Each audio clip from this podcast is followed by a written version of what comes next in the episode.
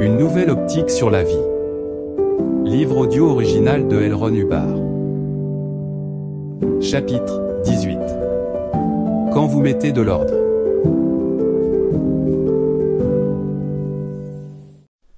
Dès que vous commencez à introduire de l'ordre dans quelque chose, le désordre remonte à la surface et s'échappe.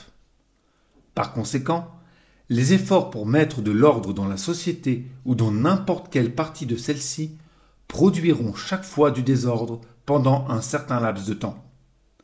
La solution, c'est de continuer à mettre de l'ordre. Et bientôt, le désordre est parti. Et il vous reste une activité ordonnée.